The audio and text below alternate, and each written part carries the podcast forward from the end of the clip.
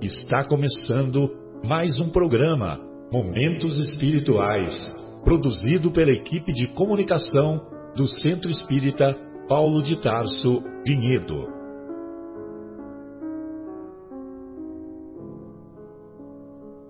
Se guardas contigo o estigma do sofrimento, indagando pela solução dos velhos problemas do ser e da dor, se percebes a nuvem que prenuncia a tormenta e o vórtice traiçoeiro das ondas em que navegas, vem conosco.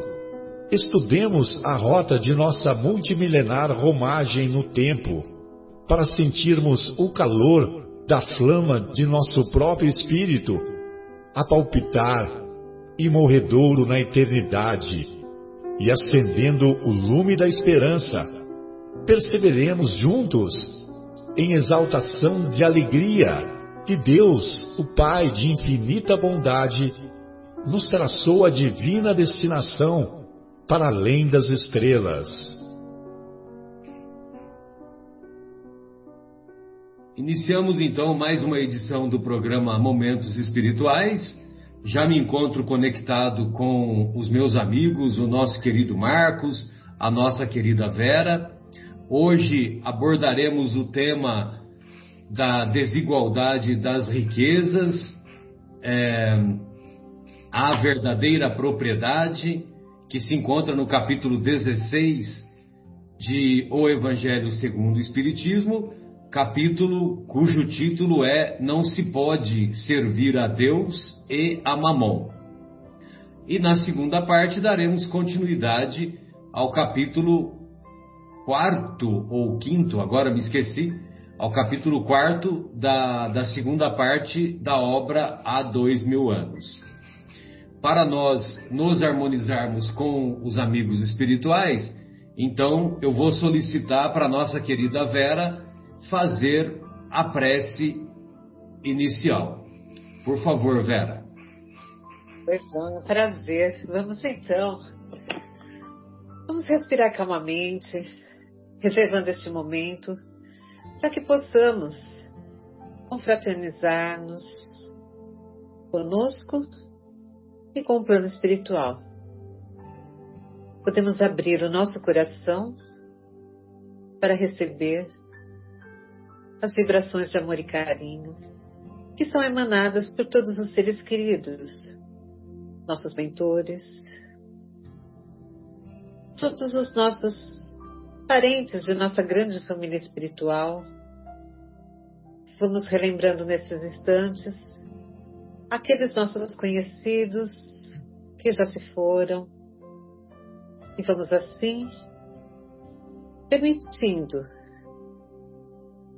que essa bênção maravilhosa recaia sobre nós. Vamos agradecendo a Deus a oportunidade da vida a Jesus, nosso irmão maior, por estar ao nosso lado, sempre nos amparando, nos direcionando, nos consolando. Obrigado, Pai, que assim seja, graças a Deus. Muito bom, muito obrigado, Vera. Bem, então, é, o capítulo 16 de O Evangelho segundo o Espiritismo é, o Kardec ele separou uma, duas, três, quatro, cinco, seis. Tem seis passagens evangélicas que o Kardec propositadamente separou, né, para é, para abordar o tema relativo ao dinheiro, relativo às posses terrenas, relativo à transitoriedade material.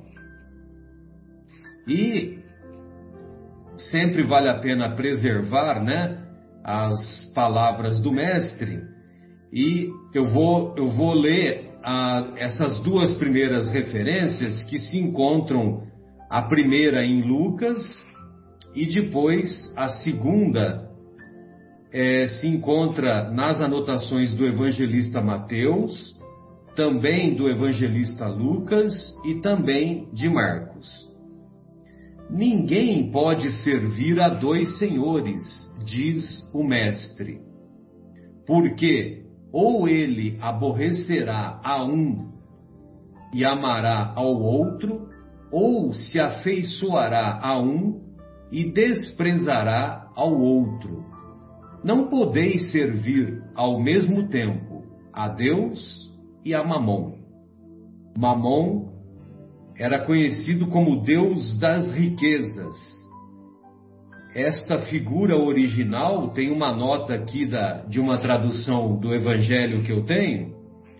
Então tem uma, uma nota que diz assim: esta figura original pode nos parecer um pouco estranha,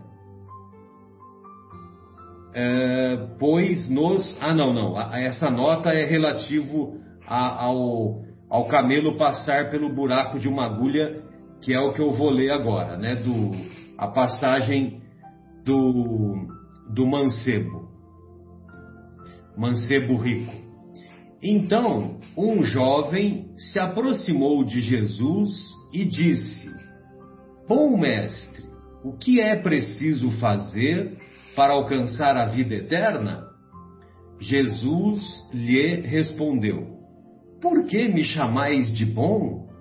Só Deus é bom. Se quereis entrar na vida, guardai os mandamentos. Que mandamentos? perguntou-lhe. Não matareis. Jesus lhe respondeu: Não matareis, não cometereis adultério, não roubareis, não direis falso testemunho, honrai vosso pai e vossa mãe, e amai ao vosso próximo como a vós mesmos. O jovem respondeu: Guardei todos esses mandamentos desde minha juventude. O que ainda me falta? Jesus lhe disse: se quiserdes ser perfeito, ide, vendei o que tendes e dai-o aos pobres, e tereis um tesouro no céu. Depois, vinde e segui-me. Porém, o jovem, ouvindo estas palavras, retirou-se muito triste, pois possuía muitos bens. E então Jesus disse a seus discípulos: eu vos digo em verdade que é bem difícil a um rico entrar no reino dos céus. Ainda vos digo mais: é mais fácil um camelo passar pelo buraco de uma agulha do que um rico entrar no reino dos céus. Aí tem a, a explicação da a explicação dessa passagem da agulha e do camelo que para as pessoas que, que têm pouco conhecimento do Evangelho, pode parecer estranha, né? Então ele diz assim: esta figura original pode nos parecer um pouco estranha, pois não se percebe a relação que existe entre um camelo e uma agulha. É que, em hebreu, a mesma palavra era empregada para designar cabo e camelo, na tradução foi-lhe dada é, este último significado.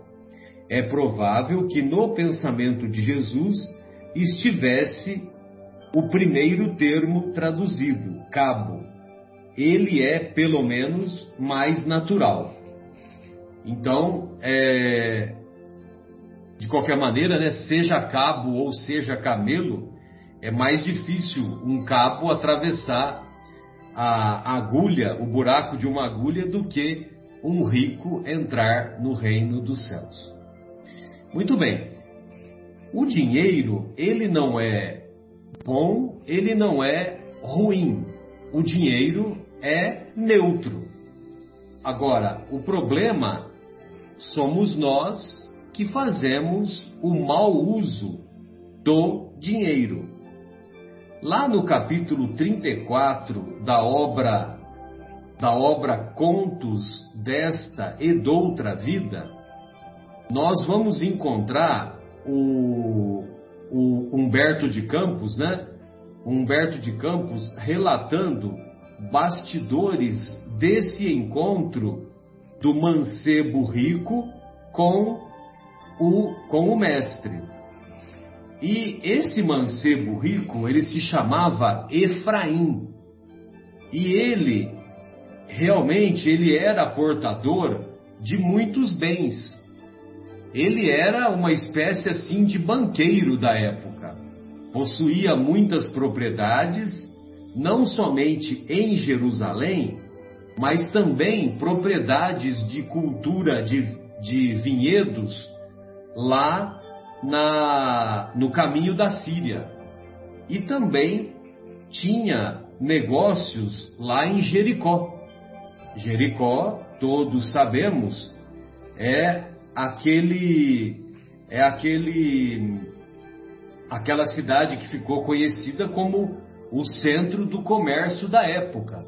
Inclusive, foi tema do capítulo passado, ah, quando nós ah, estudamos, no, é, no capítulo anterior, né, melhor dizendo, quando nós estudamos a parábola do bom samaritano. Todos nos recordamos, um homem descia de Jerusalém a Jericó.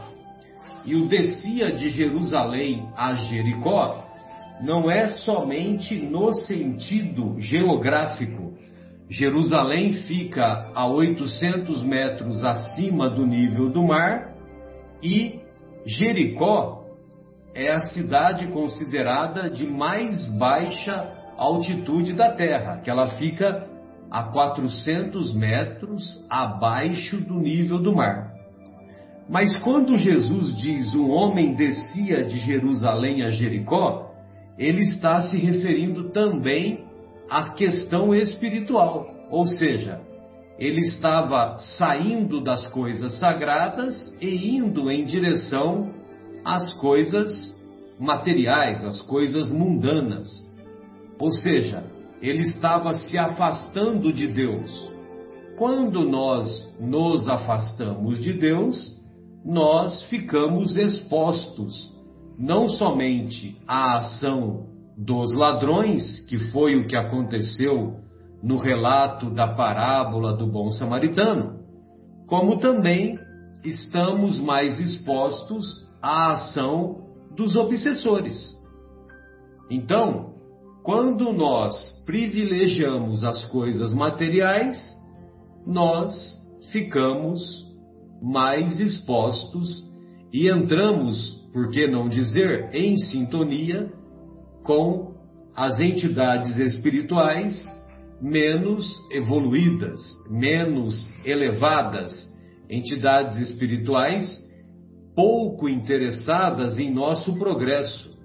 E por que não dizer, muitas vezes, interessadas em nossa infelicidade, em nossa é, em em nossa desdita, né? Vamos dizer assim.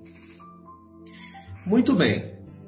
Esse capítulo também aborda o tema da desigualdade das riquezas.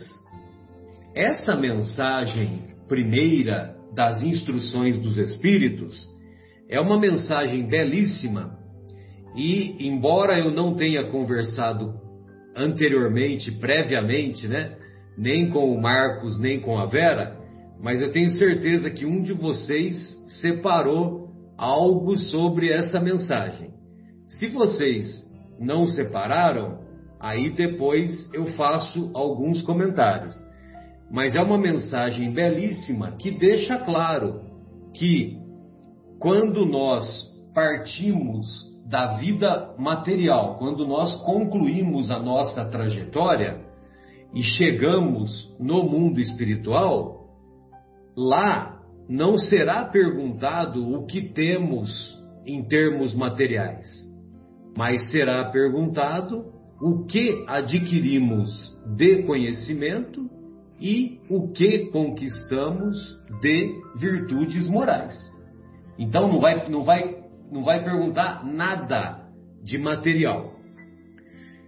E também na, no item 8 desse capítulo, a respeito da desigualdade das riquezas, que é um tema controverso e que já tem sido é, já, e, que, e que tem sido assunto, tem sido o centro de discussão de muitos filósofos, muitas pessoas envolvidas e, e todos acreditamos que sejam é, sinceras, pelo menos na, na busca da diminuição das desigualdades, que isso, sem dúvida, é, é muito meritório, mas nós vamos encontrar lá na, na obra O Livro dos Espíritos,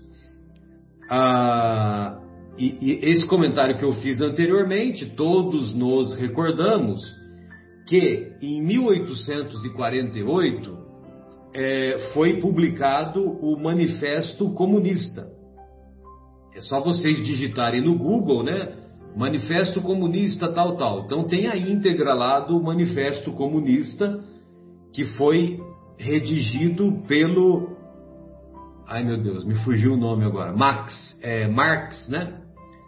Marx e Engels, né? Patrocinado pelo, pelo Engels, mas o Marx é que é que publicou. Então, em 1848, o Livro dos Espíritos veio a ser publicado, todos sabemos, em 1857. E, evidentemente, que as ideias já faziam parte das discussões no, no mundo acadêmico da época, entre os pensadores, entre os filósofos conhecidos. E isso não passou despercebido pelo nosso querido Kardec. E o nosso querido Kardec, ele, lá no capítulo Lei de Igualdade, na questão 811, ele pergunta para os benfeitores espirituais: será possível e já terá existido a igualdade absoluta das riquezas? Então, quando a gente estuda o livro dos Espíritos, né, Vera, Marcos, né, a gente sempre participa lá, né, dos do o curso básico de Espiritismo, né, primeiro ano, segundo ano. O Marcos está coordenando, né, Marcos, o, o, o segundo ano, não é? Ou o primeiro? Qual que você está coordenando agora? Eu me esqueci. Não, é, eu, eu, faço as, as aulas, eu não, não, coordeno não, eu vou em Ah, eu pensei que você estava coordenando, você participa lá das aulas, né? Ok. É, é, o Douglas no Aprendizes 1 e a Regina no Aprendizes 2, são os coordenadores. E a Vera? A, a Vera, ela cuida de, ela é da diretoria. Além, além não, de mandar lá na casa? Não, tô brincando, Vera. Qual, qual que você tá aqui?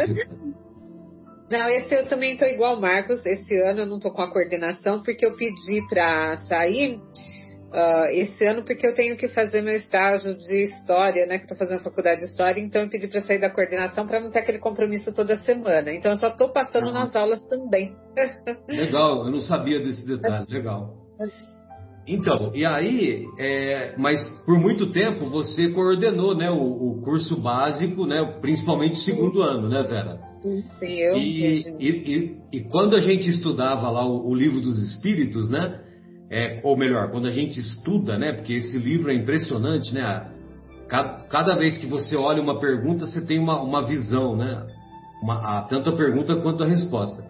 Mas o que eu queria dizer é que às vezes a gente tem dificuldade de saber o que é melhor no livro dos Espíritos, né? Se é a pergunta que foi elaborada pelo Kardec ou a resposta, né? É lógico que a maioria das vezes a resposta, é, como ela é proveniente de espíritos de alta hierarquia, é, embora o Kardec seja um espírito de alta hierarquia, mas a, as respostas elas são, vamos dizer assim, um degrauzinho acima, né? E, e então, é, olha só a pergunta que ele fez, né? Será possível e já terá existido a igualdade absoluta das riquezas? Aí os benfeitores respondem: não é possível, aí ponto e vírgula. é, não terá existido, melhor dizendo, não terá existido e ponto e vírgula, nem é possível. A isso se opõe a diversidade das faculdades dos caracteres. A, a diversidade das faculdades. Cada pessoa é uma individualidade e tem, é, e tem as suas tem um nível de conhecimento e um conjunto de virtudes que, diferenci, que diferenciam umas pessoas das outras. Há, no entanto, a, a, é a questão 811, item A. É, aí o, o Kardec faz um complemento dessa pergunta. Há, no entanto, homens que julgam ser esse o remédio aos males da sociedade. Que pensais a respeito? Então, por isso que eu fiz referência ao Manifesto Comunista, que, que foi publicado antes da publicação de O Livro dos Espíritos. Ou seja, é, a igualdade absoluta das riquezas se é, constitui o remédio aos males da sociedade? É isso que o Kardec quer saber. Que pensais a respeito? Aí os benfeitores respondem: são cultores de sistemas esses tais, ou ambiciosos cheios de inveja. Olha só o que, que eles falam: cultores de sistemas ou ambiciosos cheios de inveja. Não compreendem que a igualdade com que sonham seria, a curto prazo, desfeita pela força das coisas. Combatei o egoísmo, que é a vossa chaga social, e não corrais atrás de quimeras. Muito bem. É, assim, só para concluir a, a, essa minha exposição, e eu dizia lá do Efraim e, e, e, já emendei uma fala na outra, né? Mas o Efraim é o nome do mancebo rico. E o Efraim, é, né, nesse capítulo 34 da obra Contos desta e doutra vida, então o Efraim, ele queria conhecer o mestre porque ele queria que houvesse um congraçamento das variadas, das mais variadas correntes religiosas e filosóficas da época em que ele se encontrava. Ele era seguidor dos ensinos de Iléu. E os ensinos de Iléu, o Iléu é o famoso doutor das sete regras, né? Então, o doutor das sete regras, ele não era como os seguidores de Shammai, que eram mais, é, mais apegados ao, à ritualística, a lavar as mãos, aquele culto exterior que nós acompanhamos, né? Aquele rigor com a questão do sábado e tudo mais, né? O Iléu não, o Iléu era, era, vamos dizer assim, tinha uma, uma visão mais, é, uma visão mais ampla das questões religiosas. Tanto é que quando Jesus conta a parábola do bom samaritano, ele conta porque o, doutor da lei pergunta quem é o meu próximo. E quando, quando Jesus conta a parábola do bom samaritano, é, ele, o objetivo dele é mostrar, porque lá, na, lá na, no, no, no original hebraico está escrito assim: é, amai o vosso irmão como a si mesmo que é lá no, no Levítico, capítulo 19, versículo 18. Então, amai o vosso irmão como a vós mesmos. Então, uma corrente dos fariseus julgava que meu irmão era só o judeu. Se ele é de outra, de outra nacionalidade ou de outra tribo, eu não tinha obrigação de amar ele, de ajudar ele quando ele precisasse. Agora, o Iléu que era a corrente minoritária, o Iléu já dizia que não, que meu irmão é qualquer pessoa, qualquer pessoa da humanidade é meu irmão. E ele citava exemplos que o Abraão, quando recebeu os forasteiros, ele tratou os forasteiros como irmãos. Entendeu? Aí, aí Jesus então conta a parábola do bom samaritano e, e devolve a pergunta para o doutor da lei. Para você, quem é, quem foi o próximo daquele homem que foi espancado e quase e quase morreu? Lógico que aí o, o doutor da lei responde que foi aquele que, que agiu com misericórdia. Não foi o sacerdote, não foi o levita, foi o samaritano. Então, o Iléu era esse doutor das sete regras, que tinha uma visão mais ampla, vamos dizer assim, dos ensinos da Torá. E o, o Efraim era seguidor do Iléu, entendeu? E ele, é, como, como a ideia dele era unir as várias correntes filosóficas religiosas da época, ele, é, ele ficou, ele tomou conhecimento dos ensinos de Jesus e ele falou: opa, será que não é ele que, que será que não é essa pessoa humilde, simples, que veio para solucionar esse problema? E aí ele acabou indo em busca de Jesus. E quando ele vai em busca de Jesus, ele vai com, uma, com roupas mais simples, só que mesmo a simplicidade que ele se apresenta ao mestre, ainda ofendia, vamos dizer assim, a, aquela multidão que acompanhava Jesus e que, e que era composta, na maioria, por pessoas muito necessitadas, né?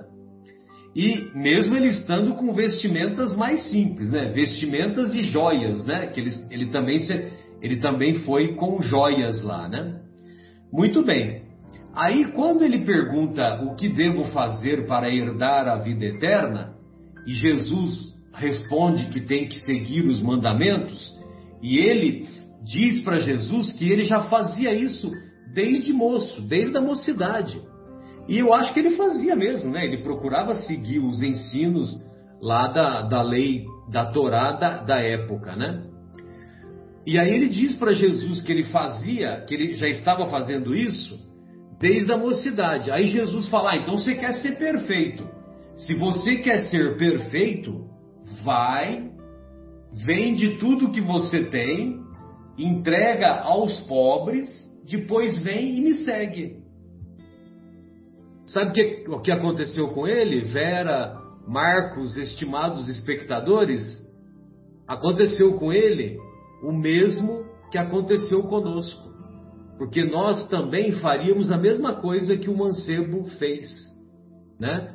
Ou seja, ele saiu cabisbaixo porque ele não teve a coragem e a maturidade suficientes para se desfazer dos seus bens e voltar voltar para o mestre e segui-lo é, segui-lo como, como seria mais apropriado se ele no seu íntimo já estivesse amadurecido o suficiente para os valores espirituais.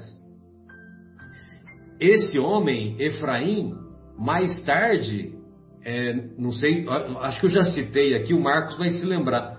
Mais tarde, ele vai participar da mediunidade é, do médium João Nunes Maia, através do ditando alguns livros através do João Nunes Maia e assinando como Miramês. É o mesmo Miramês de muitos de muitas obras, né? Exatamente. Então essas eram as minhas, é, minha, as minhas colocações, que eu até me estendi, né? Peço desculpas, não era para me estender tanto. E o, gostaria de ouvi-lo, Marcos, por favor. Que você separou aí sobre o tema. Aí, boa tarde, amigos, boa noite, bom dia para aqueles que estarão nos ouvindo a qualquer horário na rádio, né? Obrigado, Marcelo.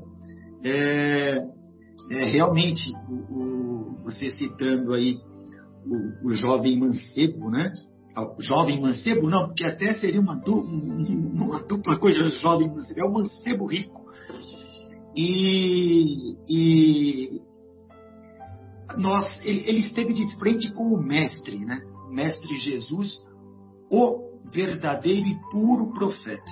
Hoje, se a gente recebe um convite desse aqui na rua, você fala, ah, tá bom, né? Tá, tchau, né? Porque hoje tem muitos falsos profetas que usam desse ensinamento de Jesus, inclusive, para enganar pessoas, por incrível que pareça. Mas ali era o Mestre Jesus que estava de frente com ele e ele perdeu a grande oportunidade espiritual dele, que foi, que foi de aceitar aquele convite. Né? E claro, Jesus ali já sabia qual seria a resposta dele e serviu isso como uma lição a mais que ele deixou para a humanidade. Mas nós formos falar de desigualdade das riquezas, né, Marcelo? A primeira coisa que nos vem à cabeça parece ser uma injustiça divina, né? A gente fica questionando, né? Poxa, porque uns já nascem pobres e outros já nascem em berço de ouro, né? Na verdade, isso não é uma injustiça divina. É uma prova de uma sabedoria e de uma bondade divina muito grande, que é colocar as pessoas nos locais corretos, né? Fazer com que as encarnações sejam sem erro e realmente não tem erro, porque é, são todas provas.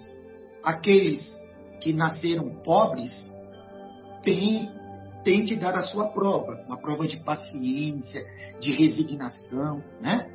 E aqueles que nasceram ricos também têm uma prova tão tanto quanto a do pobre, talvez até muito maior, que é de ter o dinheiro, de ter o poder, poder ajudar e não ajudar. É, isso é uma prova terrível, né? Que está provando aí dele o amor ao próximo, a caridade, a abnegação, coisa que ele é, que esse rico, se não fizer, é, estará cometendo um erro muito maior. E, e, essas diferenças, tudo tem a ver, é evidente, também com as suas, é, com suas escolhas, né? com, as, com o, seu, o que faz do seu livre-arbítrio, e também tem a ver com as aptidões, com as inteligências, com a, com a prudência que a pessoa tem, né? é, se ela se esforça para ter, obter, né? se esforça realmente, trabalhando para obter aquelas riquezas, enfim, são muitas diferenças entre nós, seres encarnados nesse planeta. Já vemos, já, já viemos esse planeta com essa bagagem moral e intelectual e temos que fazer bom uso dela para ficarmos ricos? Talvez, desde que na melhor forma possível, como Jesus nos ensinou. Né? É, não adulterando, né? Adulterando, não enganando as pessoas, mas sim trabalhando.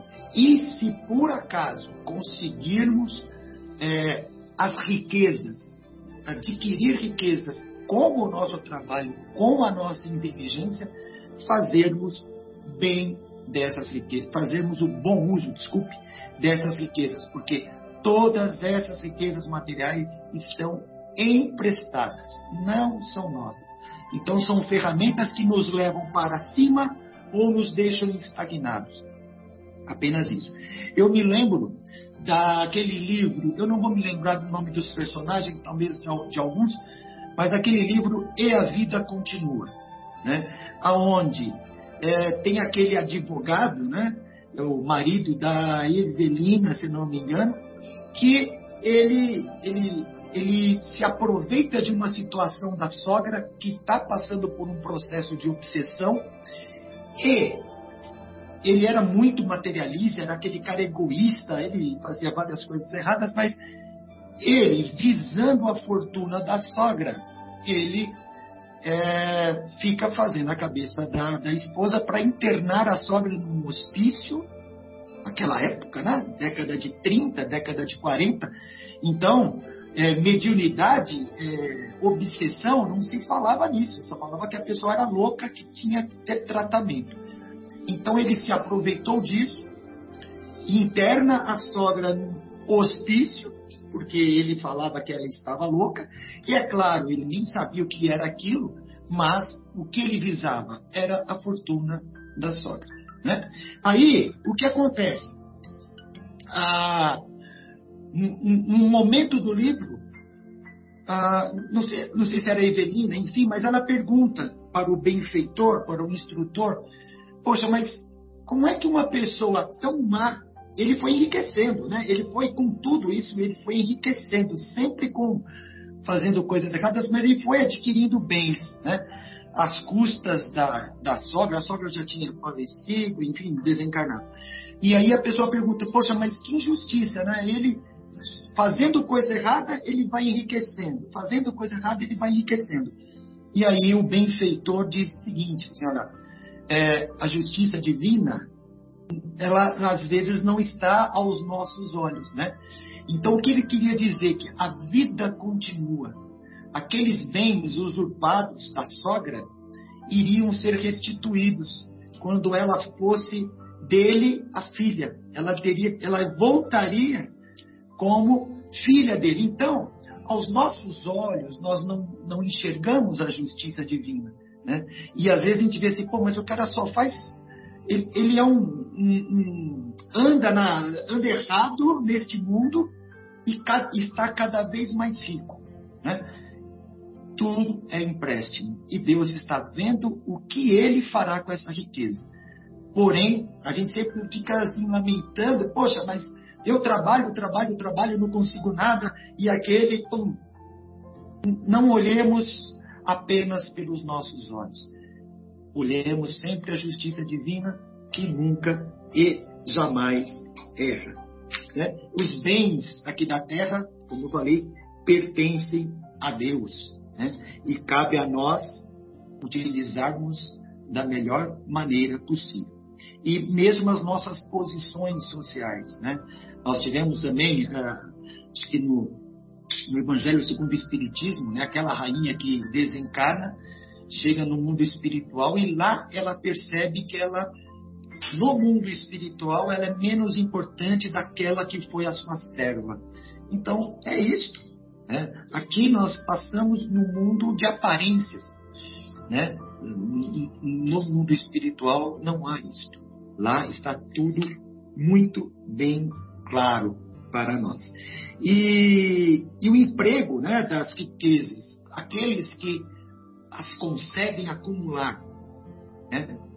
É, este emprego da riqueza, das riquezas tem que seguir o mandamento de Jesus. Quando ele estava lá na, naquela última ceia com os discípulos, né? que ele, ele fala, é, ele dá o mandamento dele naquele momento, um dos mandamentos dele. Amai-vos uns aos outros assim como eu vos amei. É isso. Né? Então, se você tem riquezas, trate de fazer um bom uso dela. Como um bom uso para si? Não, justamente seguindo esses, esse mandamento de Jesus. Ah, então eu tenho que dispor de tudo que eu tenho e entregar aos pobres? Não é isso. Não é isso. É ajudar dentro da sua capacidade, dentro da sua capacidade, dentro das suas possibilidades e até sendo um empresário. O empresário tem a sua, a sua uh, colaboração social, ele distribui essa riqueza através dos seus empregados, desde que seja de uma forma justa, sem explorar o mais pobre. A, a, a, forma de distribuir riqueza também é isso, dando emprego a quem precisa dando emprego. Muitos grandes empresários que nós vimos no Brasil né, distribuíam muito bem as suas riquezas, né, faziam bom uso dela distribuindo. Evidente, tiveram as, essas riquezas, evidente, tiveram uma vida boa, né? Porque trabalharam para isso. Então, a justiça divina, como eu falei, nunca falha. Né? Temos que fazer o nosso papel, temos que nos esforçar e, se formos ricos, conseguirmos isso através do nosso trabalho, através de ações éticas, ações boas, e utilizar essa ferramenta que Deus também nos deu e sempre está nos dando, que é o discernimento, utilizar a nossa inteligência para o bem. Né? A gente vê muitos que se enriquecem, eu também não, estou julgando estes, tá? que usam as suas inteligências, a sua inteligência dada por Deus também, para destruir, né? infelizmente, né? para destruir. Se enriquecem inventando armas, armas químicas, armas de fogo, bombas, né? enriquecem com isso, com, com essa inteligência dada por Deus, que era uma inteligência que era para multiplicar, para fazer o bem, usam ela para um fim não tão, não tão, não, exatamente o contrário que Deus é, quis, né? Isso também acontece, né? Pessoas que enriquecem é, inventando coisas que poderiam destruir a própria criação, né? Ou seja, cadê o amai-vos uns aos outros como eu vos amei, né? Está totalmente ao contrário disso. Mas, como bem sabemos, né, amigos, a justiça jamais falha, a justiça divina, né? E como eu citei o livro, a vida continua lá no plano espiritual e todos que fizeram algo que fosse contrário às, às leis de Deus e aos ensinamentos de Jesus terão que vir né, e reparar os seus erros. É isso que eu tinha aí para passar aí para vocês. Muito obrigado, viu? grande abraço a todos. Maravilha, Marcos. Ô, ô, Vera, quando a gente vai viajar para um país distante, a gente tem que fazer uma bagagem, né? E, e por exemplo, é, se eu vou lá para Vladivostok, que fica lá numa, numa região lá da Rússia, lá no finalzinho, né? Eu tenho um fetiche por Vladivostok por causa daquele joguinho War lá, né? É, e aí, lá é uma, é uma cidade que a, a, temperatura média é 20 graus abaixo de zero, né? E eu vou numa época que tá na época de inverno. É, adianta eu ir lá com de, de, de bermuda, óculos de sol, é, pé de pato? Lógico que não. Por isso você, você, provocou agora um raciocínio muito interessante, né? Então, uh, de que a gente tem que estar no meio né? E tá de acordo com esse meio que a gente se encontra. E vou, vamos, nós vamos raciocinar bastante, até dos temas meus em relação a isso. Porque se, se eu for como é que é? Vladivostok? Como é que é, Marcelo? se eu for lá Vlad, de... Vladivostok. Vladivostok, tá? Se eu for lá de biquíni, gente, que isso, eu vou estar tá fora. Então, o que, que seria isso? Hipocrisia, né? A gente trabalhar com hipocrisia. Então, vamos falar um pouquinho, aliás, bastante sobre isso. Até eu marquei aqui o Marcos, aproveitar só o gancho do Marcos, é que ele falou bastante da justiça divina. O problema, né, Marcos, é que a gente quer julgar a justiça divina. Até isso a gente quer julgar. É incrível. Ai, onde que está a justiça divina? Quem sou eu para querer saber onde está a justiça divina? Então a gente, olha como a gente é, a gente julga até Deus. A gente está julgando, eu já comentei com vocês, em cada palavreado que a gente tem, em cada conversa que nós temos, a gente está julgando, comparando alguma coisa. Esse é o nosso grande erro. Né? Uh, nós estamos sempre olhando os outros. E pouca importância eu estou dando ao meu, ao voltar os olhos para mim. Né? Quando a gente vem falar dos bens materiais, Marcelo também, deixa eu dar um gancho aqui, uh, que o Marcelo falou sobre Marx e Engels, né? Eu sou de uma uh, geração de adolescentes que a gente presenciou aqui no Brasil ah, o Nordeste passando muita fome. Aquelas crianças que a gente hoje vê lá que são uh, que passam necessidades lá na África, a gente tinha isso aqui no Brasil, no nosso Nordeste. Então, uh, como adolescente, a gente escola pública, tudo, então a gente eh, achava o comunismo, naquela fantasia do comunismo, não vamos pensar no comunismo, na, realmente naquele sonho de que o certo seria não a gente ter opções de marcas, por exemplo, de sabonete para comprar, mas que todos tivessem um sabonete para tomar banho.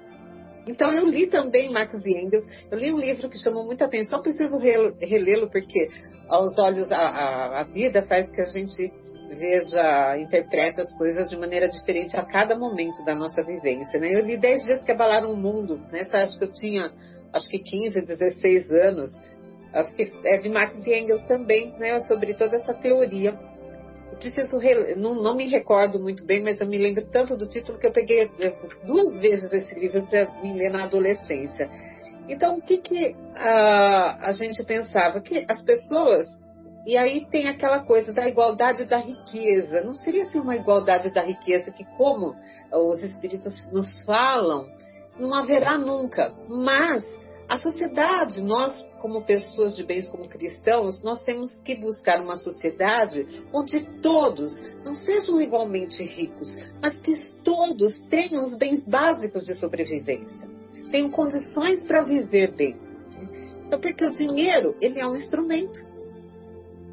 Ele é, é a diminuição das desigualdades, né? É essa busca da diminuição das desigualdades, eu acho saudável. Isso, isso mesmo. E os bens materiais também são instrumentos para que a gente possa nos relacionarmos com o mundo aqui encarnados. Nós precisamos sim dos bens materiais aqui. Né? Uh, nós estamos no mundo material, então nós precisamos de bens materiais, nós precisamos buscar a prosperidade sim. Mas essa prosperidade é para um bem viver. E aí eu vou perguntar para vocês, tudo tem, a gente pode abrir parênteses aqui e ficar debatendo o resto da tarde, a gente vai passar até pela noite, porque a gente tem que raciocinar sobre o que é prosperidade. Se é realmente acumular milhões, será que prosperidade é só isso em relação a dinheiro?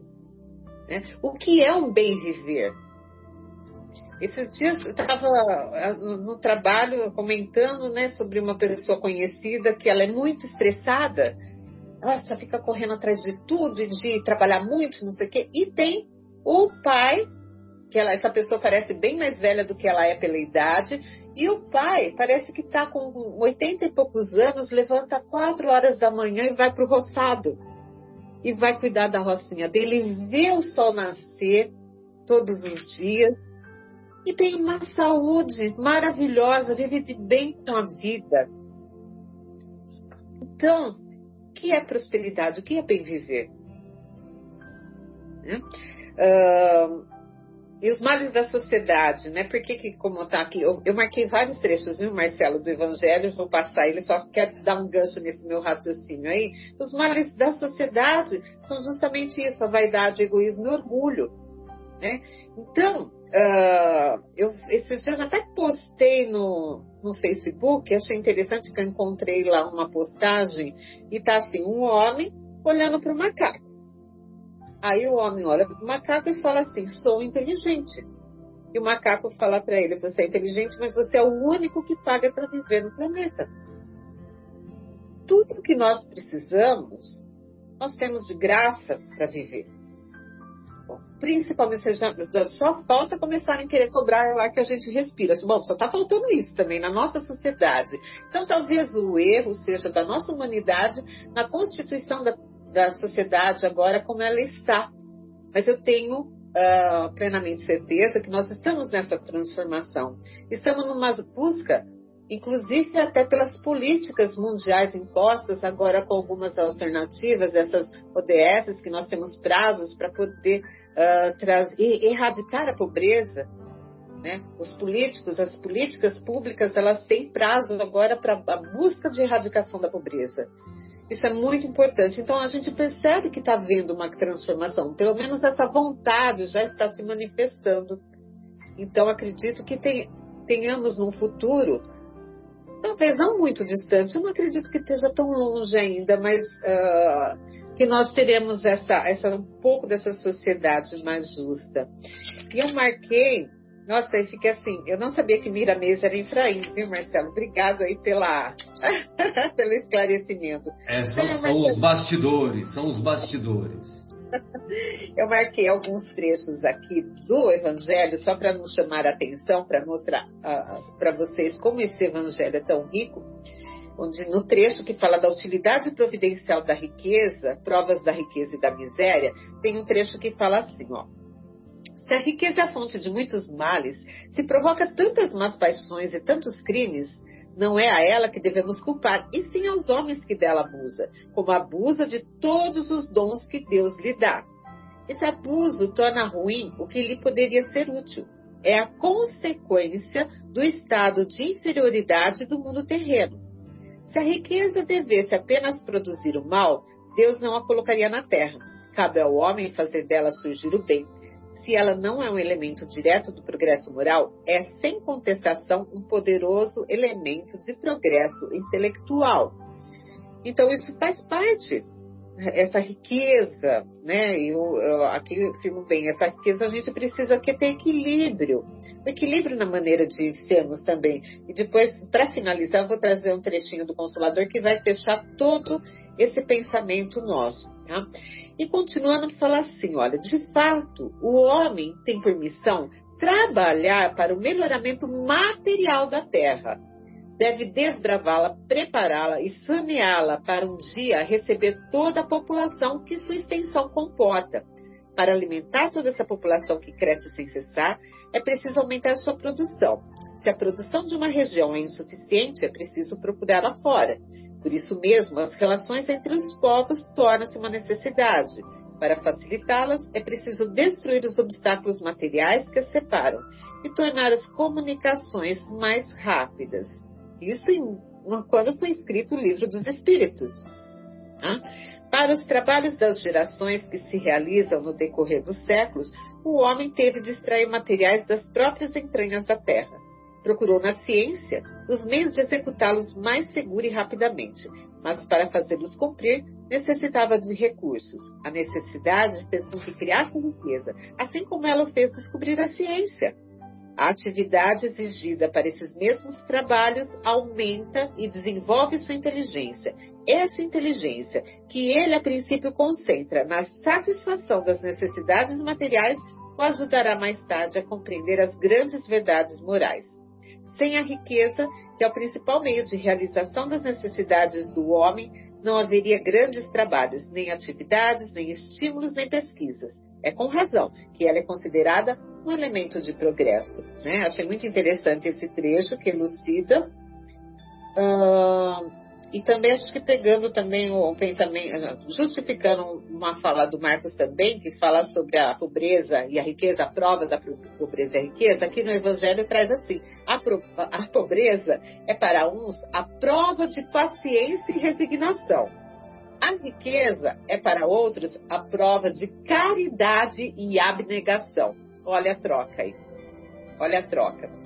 Então, conforme aquilo que. E assim, eu penso também que Jesus, no caso, quando ele estava com o mancebo rico, com o Efraim, uh, o Efraim falando para ele que ele já cumpria todos os mandamentos, Jesus, quando olhou nos olhos dele, deve, deve ter olhado no fundo da alma dele e viu que o problema dele realmente era aquele apego à riqueza, né? Por isso que ele parece assim uma coisa muito radical, mas Jesus foi no ponto com ele.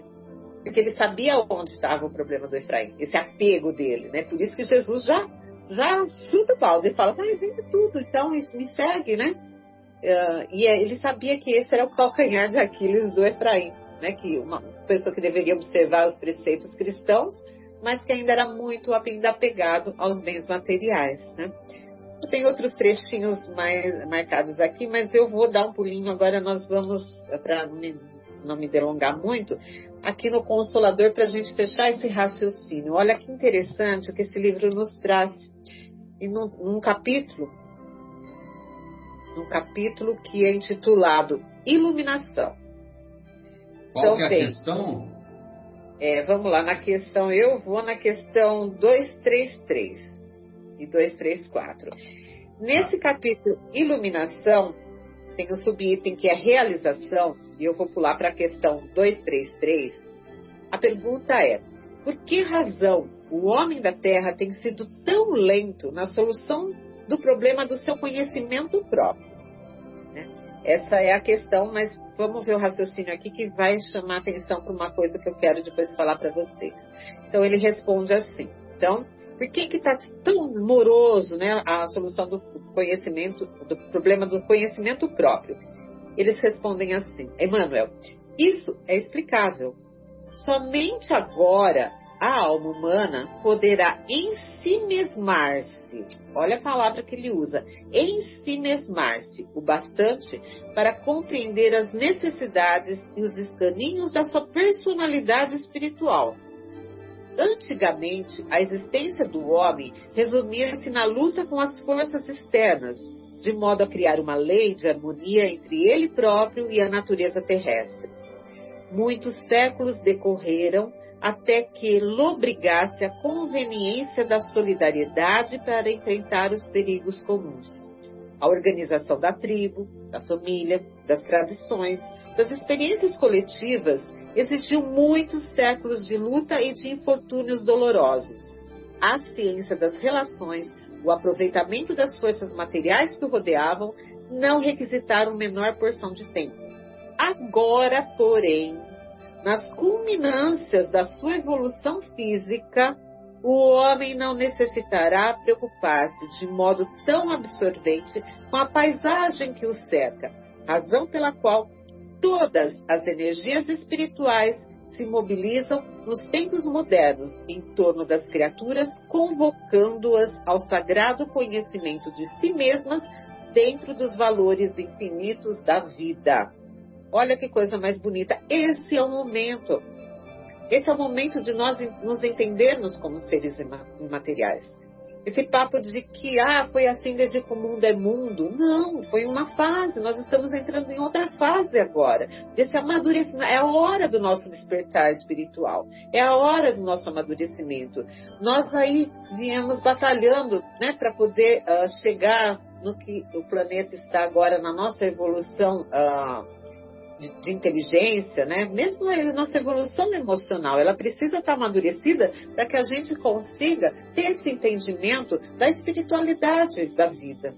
Né? Então, quando Jesus lá, como o Marcelo falou lá no comecinho, ele é bem claro, ninguém pode servir a dois senhores, porque aborrecerá um e amará o outro. Né? Nós estávamos envoltos na materialidade para vencermos né? Para chegarmos a um patamar da nossa evolução, para despertar agora para essa realidade espiritual. Então, é onde nós saberemos colocar o equilíbrio entre a busca dessa prosperidade que eu falei para vocês, né? Do bem viver. Nós estamos aqui para bem, viver. Uh, Deus não botou a gente aqui, olha, você vai sofrer porque assim você vai ganhar o reino dos céus. Não, não é bem assim. Nós precisamos saber interpretar bem isso, porque senão todo mundo vai estar largando tudo e querendo sofrer, sofrer. Não, a busca da felicidade é uma constante, nós precisamos buscar isso. Esse desvio é somos nós mesmos que fazemos na nossa vida, porque nós não conseguimos pontuar, trazer o que é realmente, uh, ponderar o que é a vida. Né? Uh, o que, que eu estou fazendo aqui é essa, e agora é esse momento esse momento dessa busca de elucidação. Talvez uh, a gente está passando um turbilhão de coisas, pessoas meio perdidas, muitas pessoas com depressão, uh, então, tá, porque precisa desse despertar, colocar, dar valor para aquilo que realmente tem valor. Não é o dinheiro, o dinheiro tem o valor dele como instrumento um instrumento para a gente trabalhar nesse meio. Os bens materiais, o conforto dentro do nosso lar que a gente tanto busca, Uh, alguns, quando a gente não consegue ter, a gente fica procrastinado. Mas nos lembremos uh, de pessoas que são felizes sem ter grandes coisas dentro de casa. A simplicidade é uma coisa muito linda. Né? Desde que esteja tudo harmonioso, a simplicidade é a coisa mais linda que tem. É isso que a gente tem que buscar no nosso lar. Que a nossa casa, por mais simples e modesta que seja, ela esteja harmoniosa, ela esteja limpinha, o cheirinho do bolo, como eu sempre falo, do cafezinho no ar, né? Uh, um vasinho de flor, por mais simples que seja, uma florzinha num, num, vasinho. E é essa harmonia que a gente tem, que é isso que é bem-estar, isso que é bem viver. Muitas casas têm de tudo, mas são vazios de sentimentos, de emoções, não são felizes. Por que será isso que a gente tem que pontuar? Então, esse bem viver, eu vou tomar mais um minutinho só, Marcelo, que a, a próxima questão é: que dizer dos que propugnam leis para o bem-estar social por processos mecânicos de aplicação sem atender à iluminação espiritual dos indivíduos? E ele responde assim: os estadistas ou condutores de multidões que procuram agir nesse sentido, em pouco tempo caem no desencanto de suas utopias políticas e sociais. A harmonia do mundo não virá por decretos, nem de parlamentos que caracterizam sua ação por uma força excessivamente passageira. Não vedes que os mecanismos das leis humanas se modificam todos os dias? Os sistemas de governo não desaparecem para dar lugar a outros, que por sua vez terão de renovar-se com o transcorrer do tempo. Na atualidade do planeta, tendes observado a desilusão de, utopi de muitos utopistas dessa natureza, que sonharam com a igualdade irrestrita das criaturas, sem compreender que, recebendo os mesmos direitos de trabalho e de aquisição perante Deus, os homens, por suas próprias ações, são profundamente desiguais entre si em inteligência, virtude, compreensão e moralidade. O homem que se ilumina conquista a ordem e harmonia para si mesmo. E para que a coletividade realize semelhante aquisição para o organismo social, faz-se imprescindível que todos os seus elementos compreendam os sagrados deveres de autoiluminação. Com isso eu encerro a minha colaboração aqui, Marcelo. Muito bom, Vera. E, e, e, é interessante, né, que isso que o Emmanuel falou é, vai ao encontro daquilo que, o, que os benfeitores espirituais colocam na questão 811A, né? Lá no, quando eles dizem, quando ele diz o seguinte, que essas pessoas, esses filósofos, esses estudiosos que desejam a igualdade absoluta, não compreendem que a igualdade com que sonham seria a curto prazo desfeita pela força das coisas. Combatei o egoísmo, que é a vossa chaga social, e não corrais atrás de quimeras. Então, é, o progresso material, é importante que ocorra o progresso material, porque o progresso material vai levar à, à chegada da, das comunicações, da facilidade do acesso às comunicações para praticamente todo mundo. E aí, você tendo acesso às comunicações, você vai ter acesso às mais variadas informações, acesso ao conhecimento. E aí, esse conhecimento, de posse desse conhecimento, nós vamos compreender que agora a humanidade tem que valorizar o progresso espiritual. Entendeu? E nós, de nossa parte, também, né? De nossa parte também. E por isso que hoje em dia o evangelho é pregado nos quatro cantos do planeta, né? Nos quatro cantos do planeta existem estudos como esses que nós fazemos, né? Uns com mais audiência, outros com menos audiência, mas é tudo Jesus Cristo Futebol Clube. é isso aí. Bem, então nós encerramos o, o, a primeira parte do nosso programa e retornaremos em seguida após o intervalo musical. Até já.